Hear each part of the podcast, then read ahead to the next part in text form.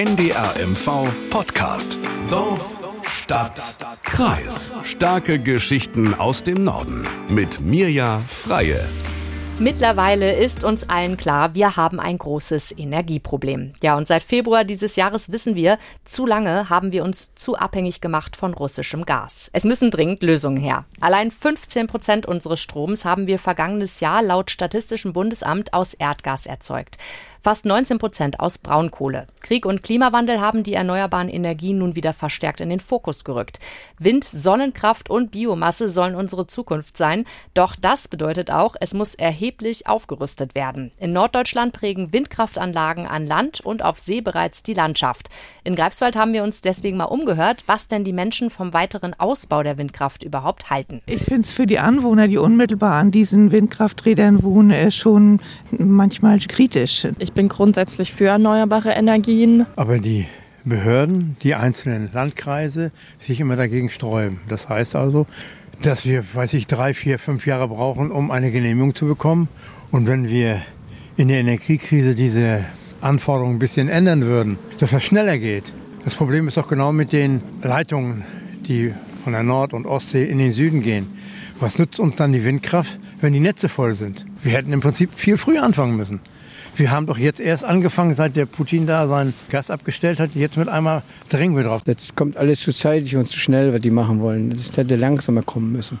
Die müssen diese ganzen Sanktionen mit Russland, mit Putin mal beenden. Ich finde, Windkraftanlagen sind neben Photovoltaik der Hauptmotor der Energiewende. Ohne sie schaffen wir die Unabhängigkeit von fossilen Energien und auch von anderen Nationen, wie beispielsweise jetzt aktuell Russland, ähm, einfach nicht. Von daher finde ich das ganz wichtig, dass auch Deutschland dazu beiträgt, ja, auf die erneuerbaren Energien zu setzen. Schnellerer und bürokratieärmerer Ausbau der Windkraftanlagen und der Windenergie als solches ist notwendig.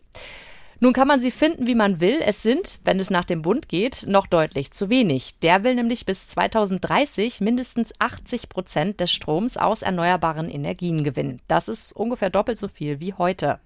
Dafür müssen eben aber auch mehr Windräder gebaut werden. Und da stellen sich jetzt erstmal ein paar Fragen.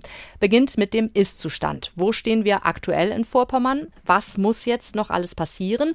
Und wie kann das überhaupt gelingen? Wir haben mit einem Bürgermeister, mit dem Wirtschaftsminister und dem Naturschutzbund Mecklenburg-Vorpommern gesprochen. Außerdem haben wir heute zwei Gäste hier im Vorpommern-Studio. Bei mir sind der Landrat von Vorpommern-Greifswald und stellvertretender Vorsitzender des Regionalen Planungsverbandes Michael Sack. Hallo. Hallo, guten Tag. Und Nikolai Brombach, Geschäftsführer des Unternehmens Windertrag mit Sitz in Berlin. Willkommen, Herr Brombach. Hallo, ich freue mich hier zu sein. Herr Sack, zur Erklärung einmal der regionale Planungsverband. Äh, was macht der denn genau in Bezug auf die Windkraftanlagen? Der hat ganz viele Aufgaben, aber in den letzten Jahren war die Hauptaufgabe die Ausweisung von äh, Flächen, auf denen Windkraft eben nicht gebaut werden darf. Das heißt, nach unserem Bundesbaugesetz ist es möglich, im Außenbereich äh, überall Windkraftanlagen hinzubauen und der Planungsverband ist eben damit beauftragt, diese Flächen sich genauer anzuschauen und zu sagen, bis wohin darf gebaut werden und bis wohin nicht. Und das ist ein sehr, sehr komplizierter Prozess mit vielen, vielen Beteiligten und der dauert manchmal sehr, sehr lange. Herr Brombach, äh, Sie projektieren Windparks und wollen auch in Vorpommern Windräder bauen, aber das ist gar nicht so einfach. Das stimmt, ja. Wir sind, ähm, ja, ich will mich kurz vorstellen, ein kleines Unternehmen mit Standorten in Berlin und äh, Rostock. Wir haben aber einen großen Schwerpunkt in Mecklenburg-Vorpommern mit unseren Projekten. Wir haben im Moment 250 Megawatt, das sind ungefähr 50 Anlagen im Genehmigungsverfahren. Und wenn ich sage im Moment, ist das eigentlich ein bisschen falsch, weil die sind seit fünf bis sechs Jahren im Verfahren leider. Die Verfahren dauern eben sehr, sehr lange und das, obwohl das eben äh, vorgesehene oder schon ausgewiesene sogenannte Eignungs- und Vorranggebiete sind. Also da genau sollen die Windenergieanlagen entstehen.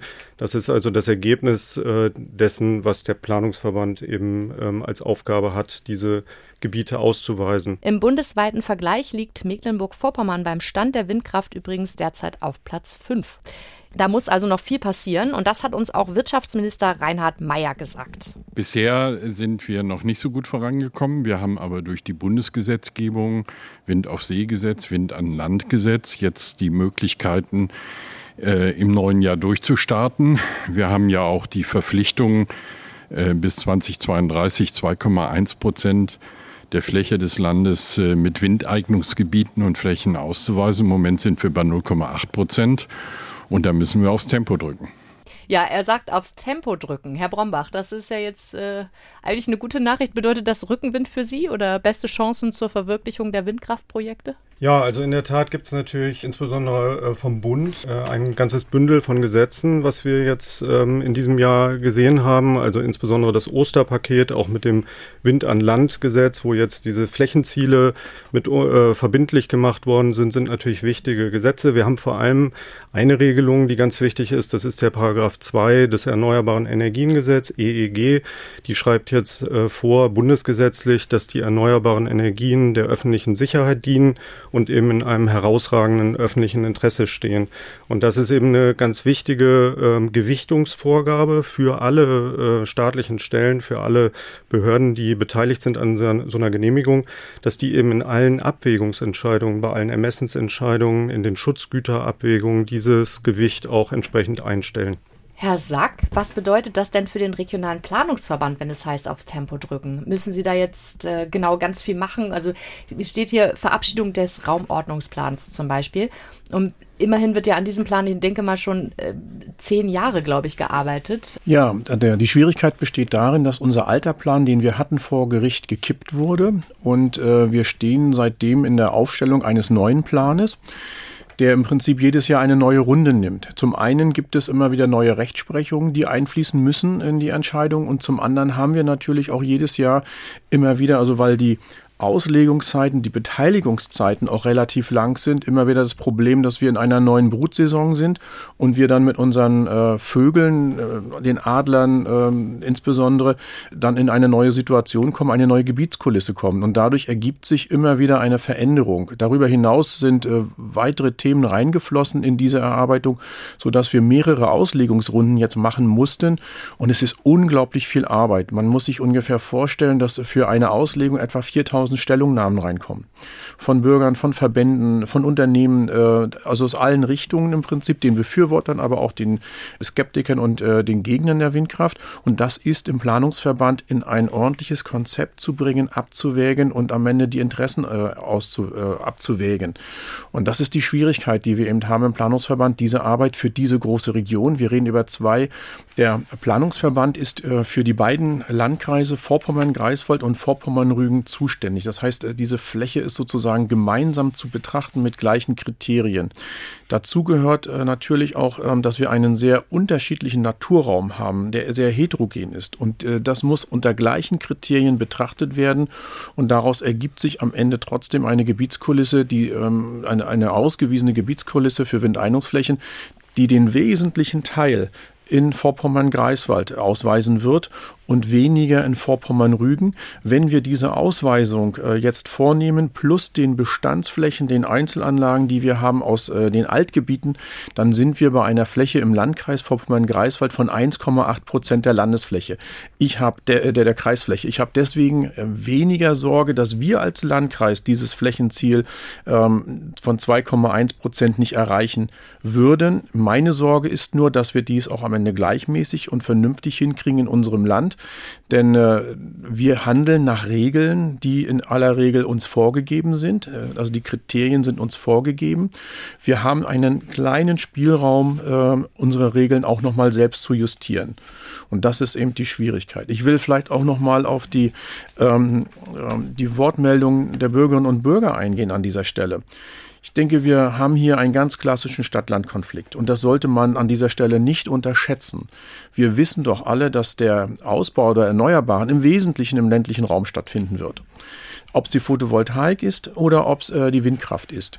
Das heißt, äh, wenn ich aus einer Stadt heraus agiere, kann ich mir sehr wohl wünschen, dass ich ähm, ökologisch ähm, hervorragend und gut pro produzierten Strom aus meiner Steckdose bekomme, das, also grünen Strom. Ähm, für den ländlichen Raum und für die Menschen, die dort leben, bedeutet das im Zweifel, sie schauen auf einen Windpark, der doch erhebliche Einschränkungen auch ähm, der, der, des Lebens, der Lebensumstände mit sich bringt.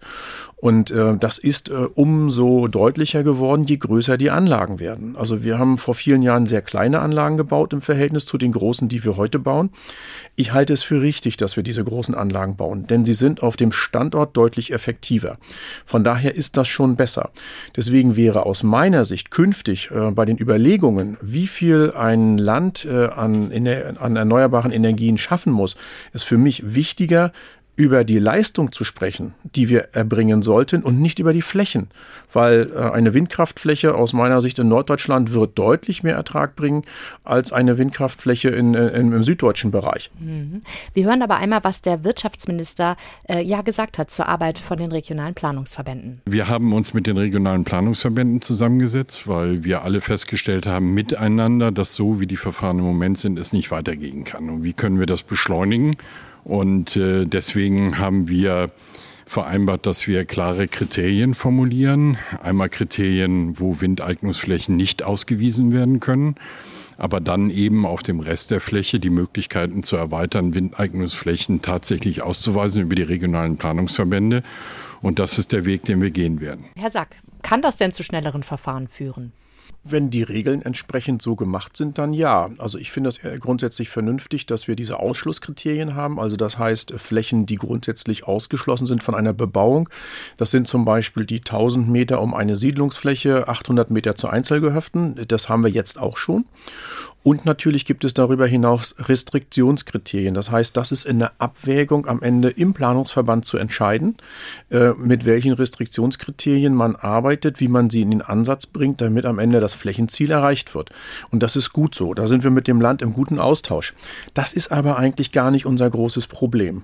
Wenn wir in die Ausweisung der Flächen gehen, ist eher der Arten- und Naturschutz unser Thema. Denn das, was wir in der Vergangenheit gerade dort als immer wieder sich verändernde Lage bekommen habe.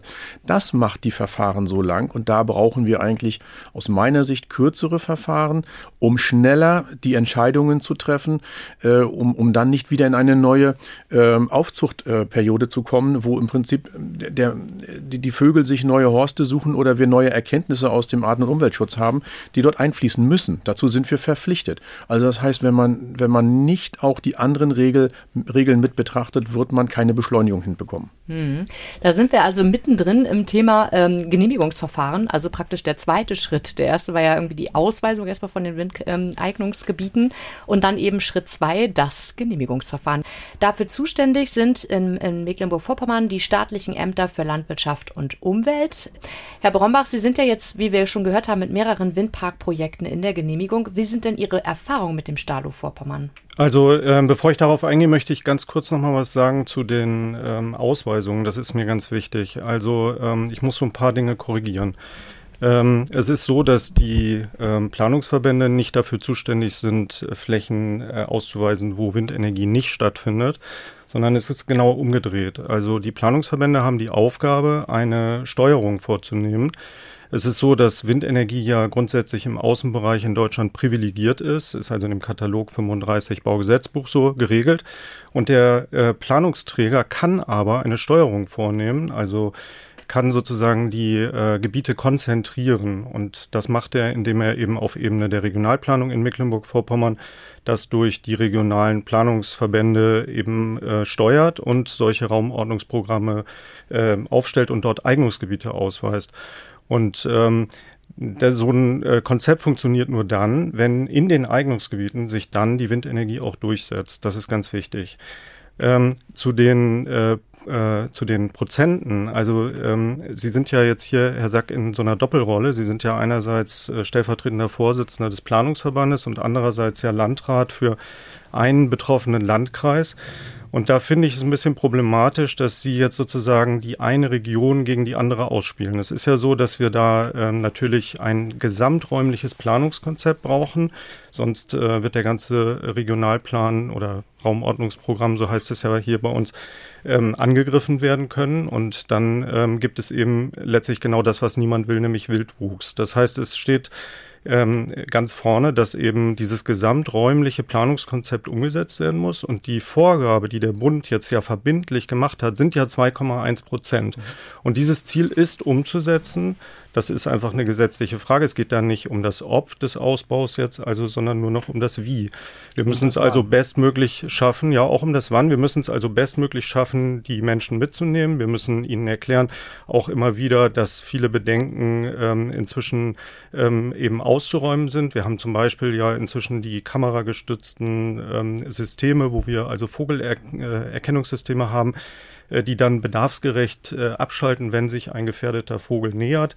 Diese Systeme sind zertifiziert, sie sind einsatzfähig und sie führen ganz häufig eben zur Entschärfung von Konflikten. Und warum reite ich so rum auf diesem, was ich eben gesagt habe, dass man diese beiden Regionen nicht gegeneinander oder diese beiden Landkreise nicht gegeneinander ausspielen kann?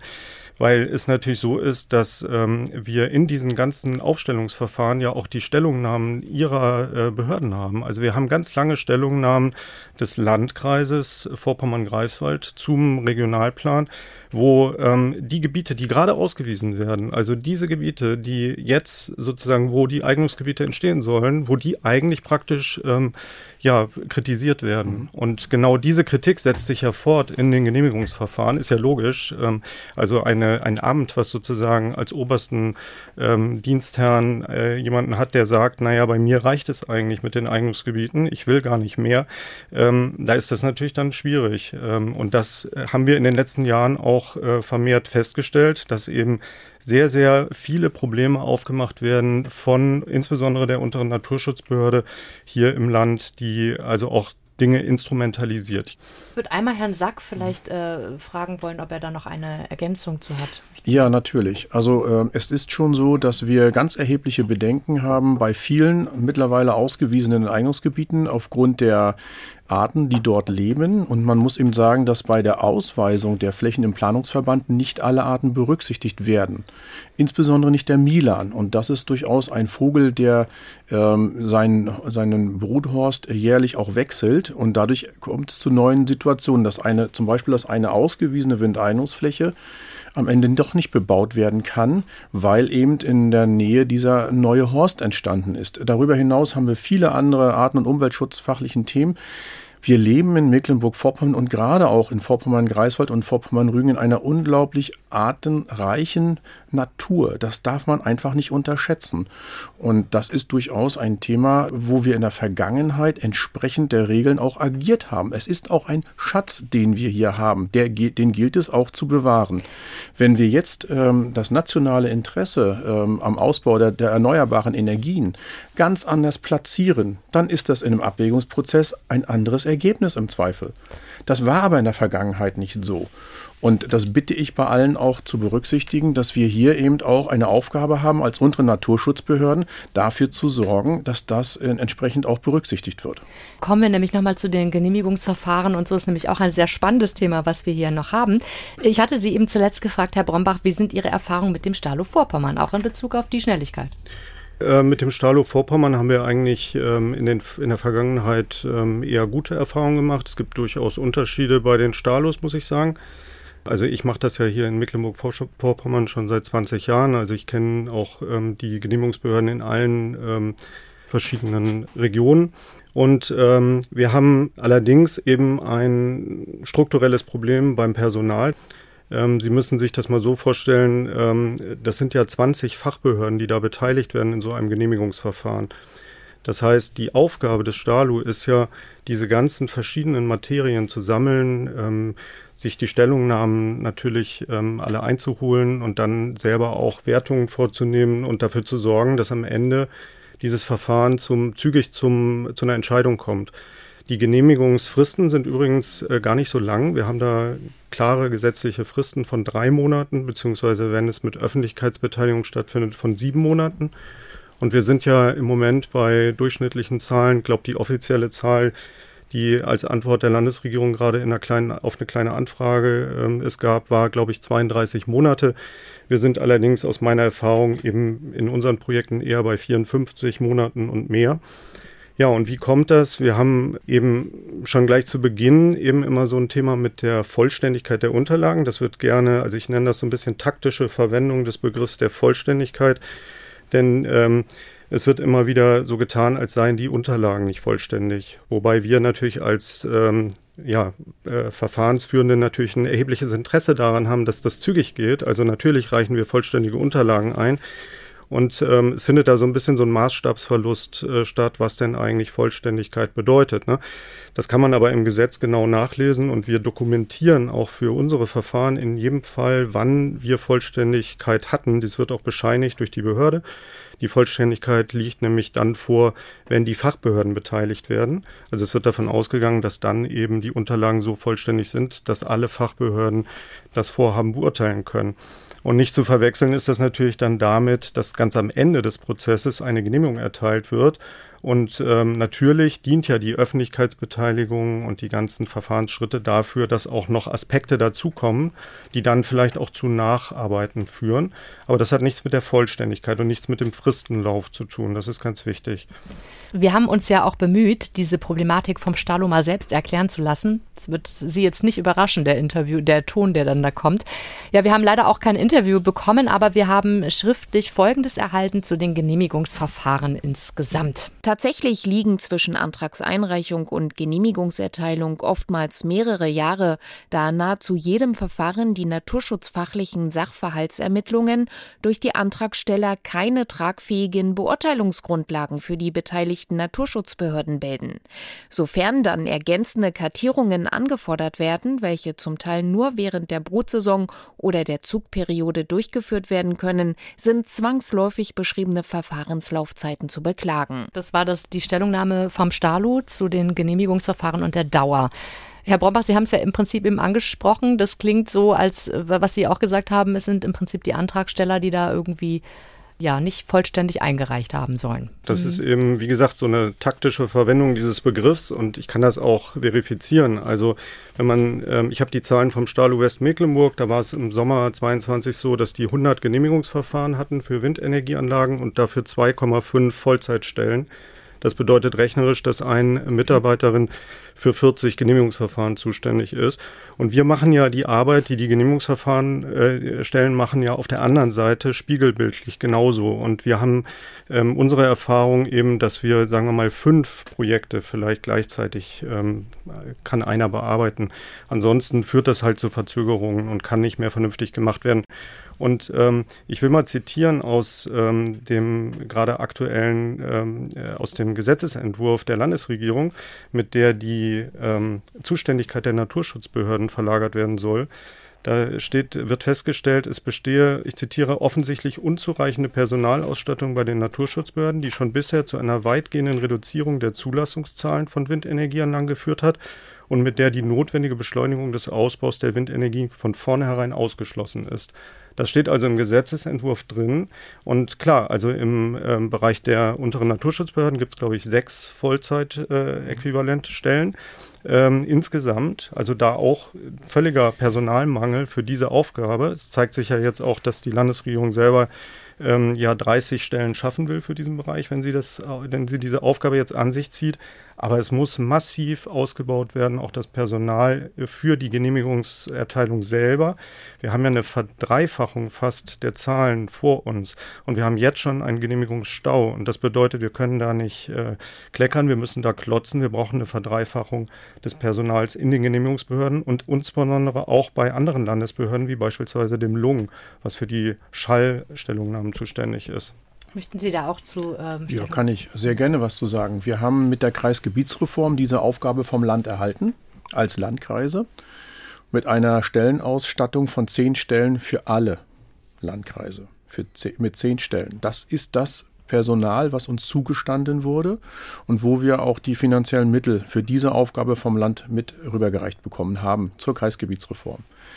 Wir haben fast in allen Landkreisen deutlich mehr Personal drin, als uns eigentlich äh, mit dieser Aufgabe übertragen wurde. Bezahlen das sozusagen aus eigenem Geld, wenn man so will, weil wir gesehen haben, dass diese Aufgabe mit dem wenigen Personal überhaupt nicht leistbar ist. Es hat aber eine Grenze. Und insofern sind wir als Landkreise jetzt ganz froh, dass das Land dieses erkannt hat, die Aufgabe zurücknimmt. Und man sieht ja eigentlich, wo, wo die Stellenausstattung der Landkreise hätte sein müssen, nämlich bei 30. Nochmal zur Erklärung. Das Land hat bezüglich des Naturschutzes Veränderungen vor, um Genehmigungsverfahren zu beschleunigen. Minister Bachhaus will ein Gesetz auf den Weg bringen, das natur- und umweltrechtliche Prüfung solcher Anlagen den Landkreisen entzieht und eben an die Stalos gibt. Ich finde das grundsätzlich richtig. Es wird sich aber nichts ändern, weil die Kollegen prüfen nach den gleichen Regeln. Also wenn man nicht an die, an die Regeln geht und diese verändert, dann wird im Ergebnis nichts anderes rauskommen. Also wir haben sicherlich einen engen Personalkörper, aber der ist eben auch umso problematischer, wenn ich so umfangreiche und komplizierte Regeln habe. Und daran muss man gehen. Und das ist eine Frage, eine gesamtgesellschaftliche Frage. Wie viel ist uns Arten- und Umweltschutz dann wert? Und das muss klar beantwortet werden. Das könnten wir als Landkreise künftig auch schneller dann äh, bearbeiten. Das ist gar kein Thema. Aber es muss an die Regeln gegangen werden. Wer die Aufgabe hat, ist zweitrangig. Die Frage ist, wer setzt die Regeln dazu? Ja, wir haben zu dem Thema aber auch mit dem Naturschutzbund Mecklenburg-Vorpommern gesprochen, denn prinzipiell sind tatsächlich auch die Umweltschützer natürlich auch auch für den Ausbau der Windkraft.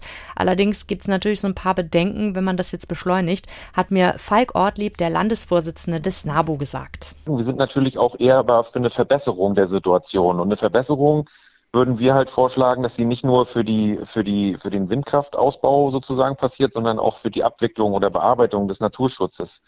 Und äh, dazu müssen wir natürlich feststellen, dass jetzt erst neue Stellen geschaffen werden äh, bei den Stalus ähm, und die Kompetenz dann aber schon bei den Naturschutzbehörden unter Umständen weggeht, äh, finden wir dahingehend kritisch, dass da natürlich unter, aus unserer Sicht auch ein Verlust an Qualität zu befürchten ist. Jetzt wollen wir einmal zurückkommen zu Ihrem Beispiel. Es gibt ein, ein Windparksprojekt bei Bärenhof, an dem Sie äh, schon seit, ich glaube, fünfeinhalb, sechseinhalb Jahren da warten Sie jetzt auf die Genehmigung. Und da gibt es ja zusätzlich zu den, also Naturschutz ist, glaube ich, in dem Falle nicht das Problem, sondern der Denkmalschutz. Ja.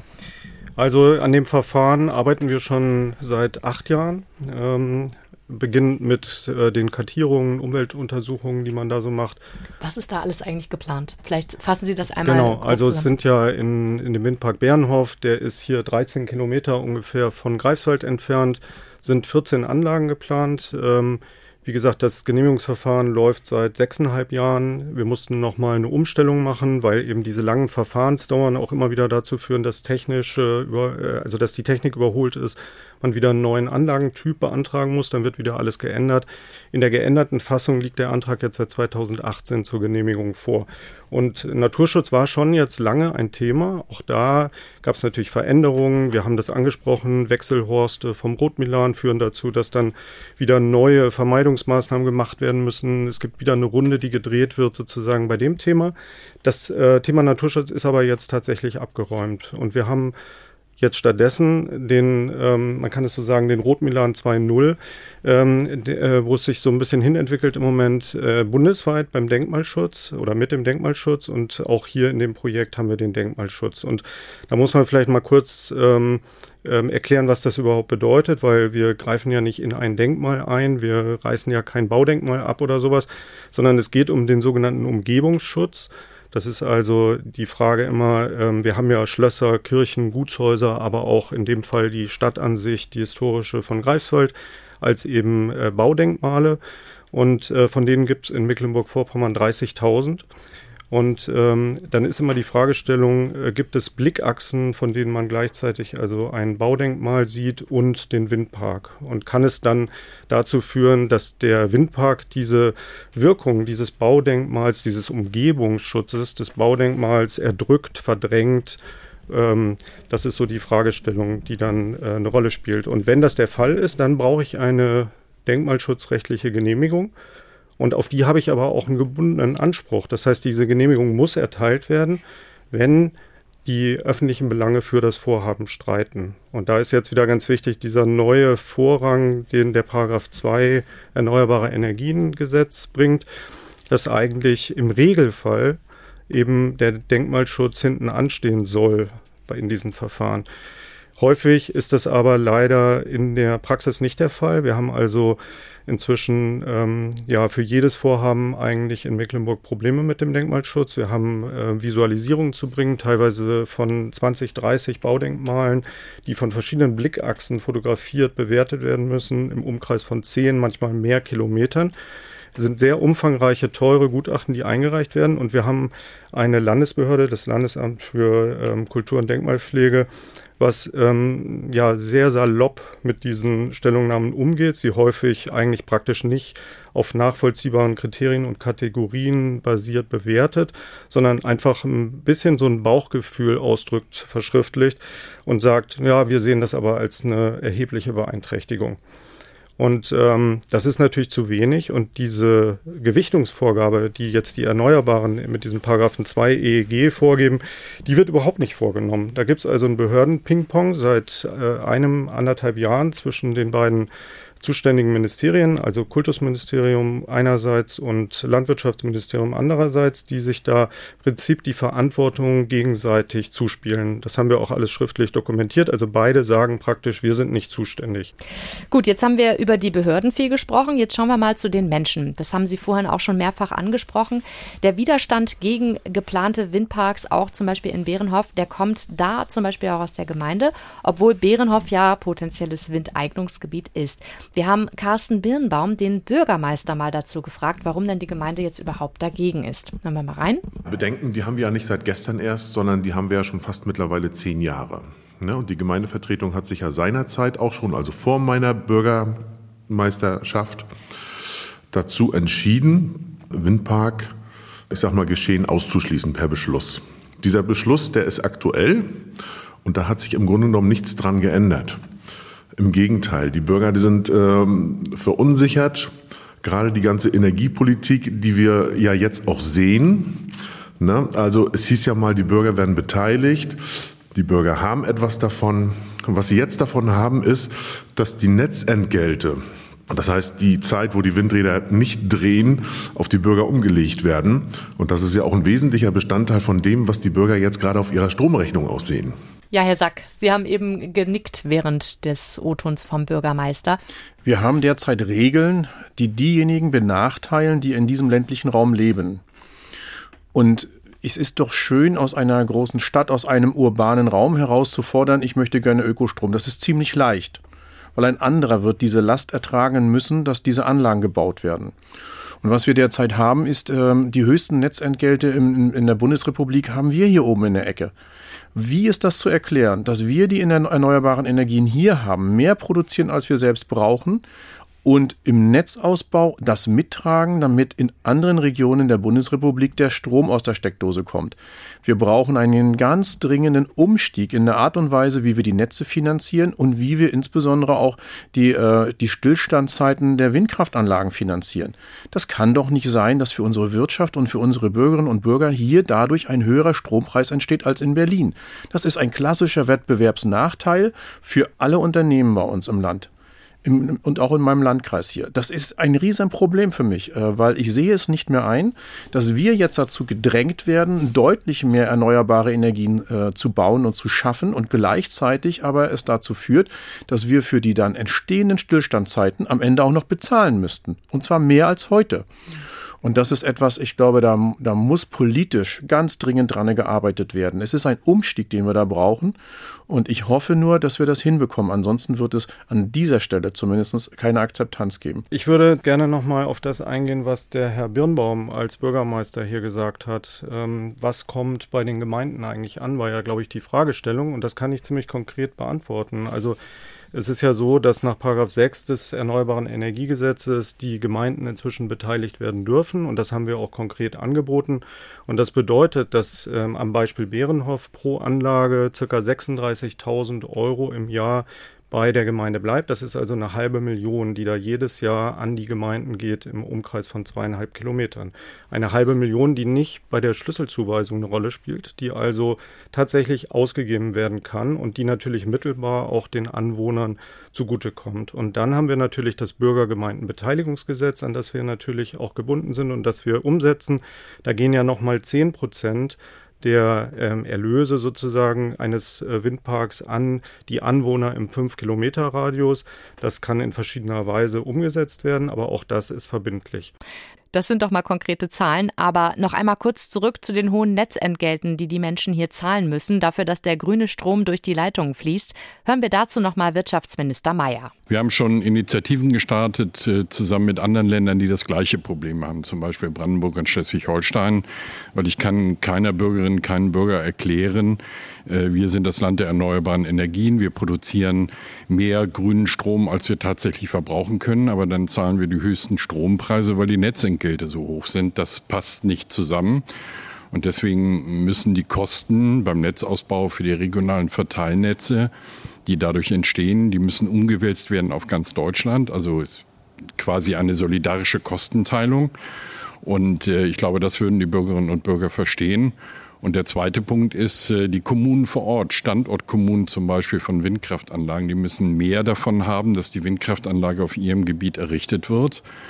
Und wenn Sie den Bürgerinnen und Bürgern in der Gemeinde sagen können, die neue Kita oder die Sanierung der Sporthalle können wir uns jetzt leisten als Gemeinde, weil die Windkraftanlagen da sind, dann glaube ich, wächst die Akzeptanz. Äh, Sie haben beide aber genickt. Sehr, sehr zu begrüßen. Genau, genau das ist das Thema, äh, wo wir ran müssen. Ich gehe sogar noch einen Schritt weiter. dieses 2,1 Prozent Ziel würde glaube ich, in Vorpommern auch überschritten werden, wenn es deutliche Anreize für Gemeinden gibt, darüber hinaus Flächen äh, bereitzustellen. Das ist sehr schwierig im Verfahren, auch gerade mit dem Planungsverband, das abzuwägen.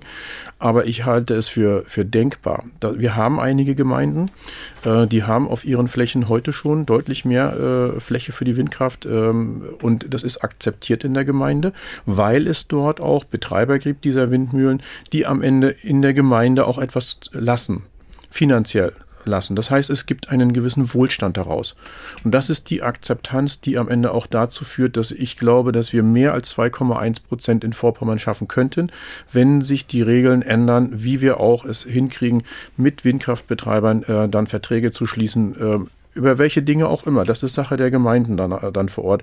Aber es muss einfacher werden, äh, dass die Gemeinde dort äh, mitreden kann, dass die Bürgerinnen und Bürger vor Ort verstehen, dass eine Windmühle am Ende auch zum Wohlstand in der Gemeinde beiträgt. Jetzt haben wir ja von Ihnen, Herr Brombach, eben auch schon gehört, 500.000 Euro zum Beispiel könnte das in die Gemeindekasse spülen, ne?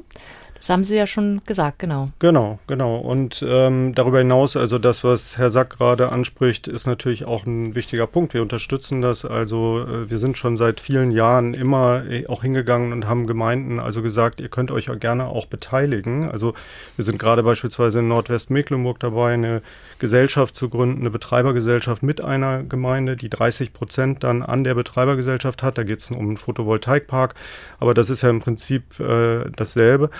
Und ähm, die Hürden dafür sind allerdings hoch. Wir haben ehrenamtliche BürgermeisterInnen, wir haben ehrenamtliche ähm, Gemeindevertreter, die sich ja damit beschäftigen müssen. Und es gibt natürlich gewisse Hürden aus der Kommunalverfassung, die dringend ähm, ähm, ja, niedriger gestaltet werden müssen, um es den Gemeinden zu ermöglichen, sich da mehr zu beteiligen, um die Angst auch zu nehmen davor, weil das macht natürlich für die Gemeinden sehr viel Sinn, auch das zu machen. Ich gebe Herrn Rombach da recht. Äh, recht. Also das, das Thema, was wir dort haben, ist, ähm, dass wir es in den Gemeinden häufig, äh, bei denen wir die Windeinungsgebiete sehen, um äh, ehrenamtlich äh, verwaltete Gemeinden, also nicht äh, ehrenamtlich geleitete Gemeinden sehen. Also ich habe einen ehrenamtlichen Bürgermeister und die Gemeindevertretung ist ehren, im Ehrenamt tätig und ich habe Amtsverwaltungen, die für sie die Amtsgeschäfte erledigen. Und es ist natürlich so, dass ich eine gewisse Expertise auch brauche, um in dieser Beteiligung mitwirken zu können. Grundsätzlich würde ich ähm, als Landrat einer Gemeinde heute nicht empfehlen, eine Minderheitsbeteiligung zu gehen, weil eben auch nicht klar ist, ob äh, die Windmühle als einzelne GmbH am Ende auch in der Hand von Herrn Brombach bleibt, der das Projekt entwickelt hat. Ähm, es steht ihm ja frei, jederzeit seine Anteile auch zu verkaufen. Und dann weiß man nicht, mit wem man künftig am Tisch sitzt. Und das kann bei einer Minderheitsbeteiligung nicht nur schön sein dann. Wer wäre das denn, Entschuldigung, wenn ich da mal fragen darf, wer wäre das denn in Bärenhof? Wer würde das äh, betreiben? Also wir betreiben ja unsere äh, Windparks im überwiegenden ähm, Fall immer selber und ganz viel in Zusammenarbeit aber mit Landwirten vor Ort. Und so ist es auch in Bärenhof. Da sind also die Landwirte, die vor Ort sind, ähm, in den Betreibergesellschaften mit ähm, dabei. Und auch das zeigt schon, dass eben langfristig der Betrieb vor Ort stattfindet. Das muss aber nicht so sein. Und das ist genau der Punkt. Am Ende gibt es für eine Gemeinde, die in der Beteiligung ist, äh, in einer Minderheitsbeteiligung kaum Einflussmöglichkeiten, wenn eben Entscheidungen zum Verkauf äh, getroffen werden. Und ob das dann in einen Fonds geht oder ob es äh, in Investor zu Investoren geht, die nicht hier in der Region sitzen, das ist eben äh, schwer zu sagen. Und das ist ähm, auch jeder, da ist doch jeder Projektentwickler äh, mit eigenen Konzepten unterwegs. Und das macht es am Ende sehr schwer für die Ehrenamtlichen am Ende zu verstehen, an wann lohnt es sich einzusteigen. Ich würde mir wünschen, dass wir dort ähm, eine Professionalisierung hinbekommen. Es gibt im Rahmen der Städte- und Gemeindetages dort eine gewisse Beratung. Das können die aber flächendeckend fürs gesamte Land gar nicht leisten. Ähm, und äh, aus meiner Sicht ist die Frage, ob nicht langfristig auch Gemeinden selbst in äh, solch eine Rolle stärker reinkommen können. Es ist eine Form der Daseinsvorsorge und damit auch ein Stück weit die Finanzierung ihrer Gemeinde auch stemmen können. Das ist eine Frage auch unter Umständen der Förderung, Unterstützung, vielleicht sogar des Landes, weil ich glaube, es wird künftig wichtiger sein, auch diese Dinge etwas mehr wieder in den Fokus zu nehmen. Jetzt lehne ich mich sehr weit mit meinen Wünschen an dieser Stelle aus dem Fenster. Ich würde mir grundsätzlich schon eher vorstellen können, dass die Entscheidungen zu diesen Windmühlen hier im Lande bleiben muss ich ganz klar so sagen. Da, da, da, das befürworte ich ganz klar. Aber es ist ein langer Weg, um, um dahin zu kommen. Das Witzige ist, warum ich jetzt hier die ganze Zeit lache ähm, oder ein Lächeln im Gesicht habe, dass Sie mir im Prinzip schon ein bisschen vorweggenommen haben, worauf ich nämlich jetzt eigentlich äh, in meinem Schlussmoderation her heraus, hinauslaufen wollte. Weihnachten steht nämlich vor der Tür und äh, deswegen ist es die Zeit für Wünsche. Und meine Schlussfrage war nämlich tatsächlich an Sie beide. Was wünschen Sie sich denn in Bezug auf die Windkraft? Jetzt haben Sie das eben schon so schön gesagt. Wollten Sie dem noch was hinzufügen, Herr Sack? Ja, also wenn, wenn ich jetzt so direkt auf die Wünsche angesprochen werde, ich wünsche mir schon, dass wir in Deutschland ähm, den Ausbau der Erneuerbaren gut und schnell voranbringen, äh, denn wir müssen es. Das steht außer Frage. Was ich mir dabei wünsche, ist, dass die Menschen, die das gerade äh, in ihren Gemeinden erleben, mitgenommen werden, dass sie ähm, davon partizipieren können und dass wir künftig als Land Mecklenburg-Vorpommern deutlicher auch im, äh, im Bundes, äh, also im Wettstreit der Bundesländer klar sagen, wir können, wir wollen, aber wir brauchen die Regeln dazu, damit diese Wertschöpfung auch bitte hier im Land bleibt. Ja, und Ihr Wunsch, Herr Brombach? Ja, ich kann mich also anschließen. Ich finde auch, wir müssen also auf jeden Fall ähm, einen Schulterschluss suchen, um jetzt sozusagen die, ähm, das Ziel, was ja vorgegeben ist, in bester Weise umzusetzen. Dabei müssen natürlich die Menschen vor Ort mitgenommen werden. Es müssen die Gemeinden eben ähm, mehr mitgenommen werden. Und klar, um dahin zu kommen, müssen auch die Verfahren vereinfacht werden. Es muss mehr Standardisierung geben. Es muss so ein bisschen Ruck ähm, durch ähm, auch alle gehen, sozusagen, um das schnell und gut zu schaffen.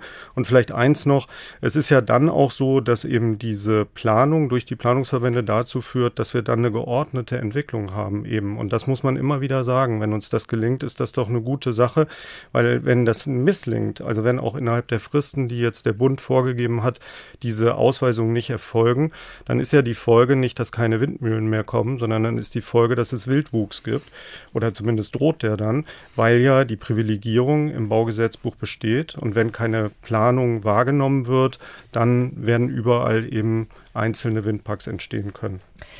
Vielen herzlichen Dank erstmal an Sie beide, dass Sie sich heute die Zeit genommen haben, um mit mir über den Windkraftausbau in Vorpommern zu sprechen. Ein ganz dickes Dankeschön an dieser Stelle auch an die Redakteurin dieser Folge, Claudia Alt aus dem Vorpommern-Studio Greifswald. Auf unserer Internetseite von ndr.de-mv finden Sie übrigens alle Informationen noch einmal zum Nachlesen. Wenn Sie trotzdem noch Fragen, Anregungen oder Ideen zu dieser oder auch anderen Folgen von Dorf, Stadt, Kreis haben, dann schreiben Sie uns gerne eine E-Mail an dorfstadtkreis, alles klein und in einem Wort, ndr.de. Ja, und wenn Sie jetzt noch so richtig schön in Podcast-Stimmung sind, dann hören Sie am besten hier gleich weiter. In der ARD Audiothek finden Sie eine große Auswahl an Podcasts aus Mecklenburg-Vorpommern, zum Beispiel Spompf, den Sportpodcast aus unserem Land für unser Land mit einer WM-Ausgabe. Mein Name ist Mirja Freie. Bis ganz bald. NDR MV Podcast. Dorf, Stadt, Kreis. In der kostenlosen NDR MV App und in der ARD Audiothek.